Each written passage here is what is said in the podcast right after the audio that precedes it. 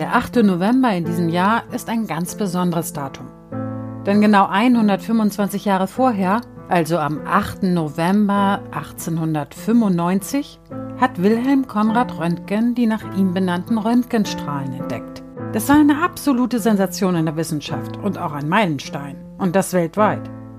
Denn diese Art von Strahlen machte möglich, was noch niemand bis dahin für möglich gehalten hatte. Der Mensch ließ sich durchleuchten, also ins Innere des Körpers gucken. Als der Wissenschaftler Röntgen bei der Forschung in einem Labor in der Universität Würzburg auf diese neue Art von Strahlen aufmerksam wurde, war es schon Abend. Er nannte seine Entdeckung damals X-Strahlen und im englischsprachigen Raum heißen sie ja auch immer noch so, X-Rays. Sofort begriff Röntgen, dass es sich dabei um etwas ganz Besonderes gehandelt hat, nämlich um Strahlen, die manche Organe im Körper hindurchlassen und andere eben, mehr oder weniger stark, abbremsen und so einen sichtbaren Schatten auf der Aufnahme dem Röntgenbild werfen. Und dieser Schatten erscheint im Bild nicht dunkel, sondern hell. Im Grunde ist es so, je dichter das Gewebe im Körper ist, desto weniger Strahlung lässt es hindurch. Manche Bestandteile im Körper sind besonders dicht, zum Beispiel Knochen, die deswegen immer hell auf der Aufnahme zu sehen sind. Andere, wie zum Beispiel die Lunge, die sehr viel Luft enthält, lassen dagegen einen Großteil der Röntgenstrahlen hindurch und sind darum auf dem Bild dunkel.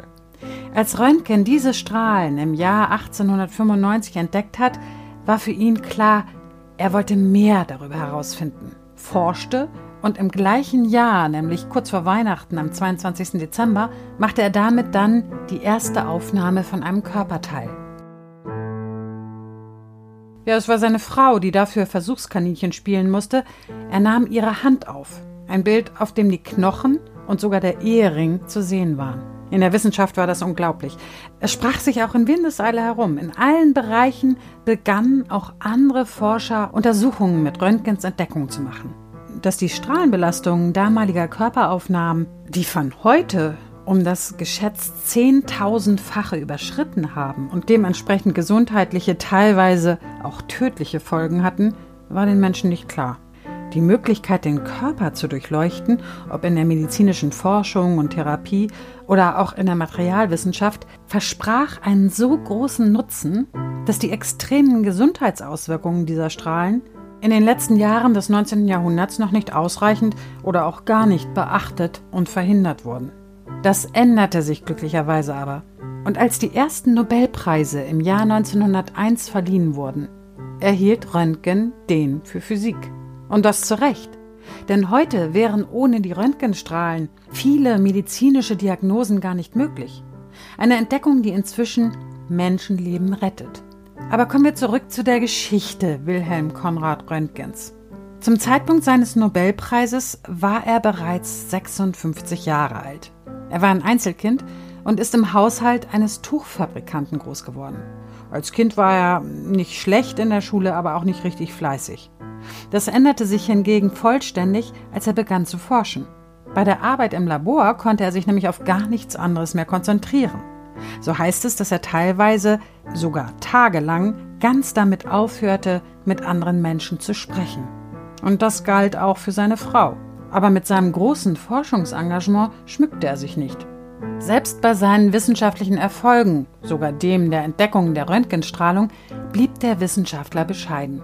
Eine Eigenschaft, die ihm generell nachgesagt wird.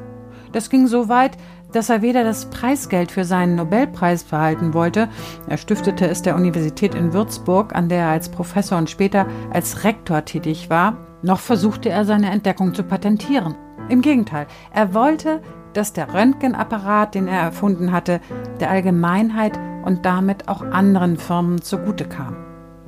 Ach so, und angeblich wurde Röntgen aufgrund seiner wichtigen Forschungsergebnisse auch ein Adelstitel angeboten, aber nein, den wollte er auch nicht, den lehnte er ab.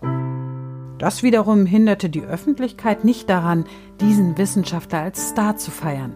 In dieser Zeit wurden etliche Straßen und Einrichtungen nach ihm benannt. Eins steht fest, mit der Entdeckung seiner Strahlen hat Röntgen Geschichte gemacht und den Fortgang der Medizin entscheidend mitgeprägt. Mit 77 Jahren Am 10. Februar 1923 ist er dann gestorben. Das Vermögen des so erfolgreichen und gleichzeitig so bescheidenen Wissenschaftlers Wilhelm Konrad Röntgen ging zum Großteil an wohltätige Einrichtungen.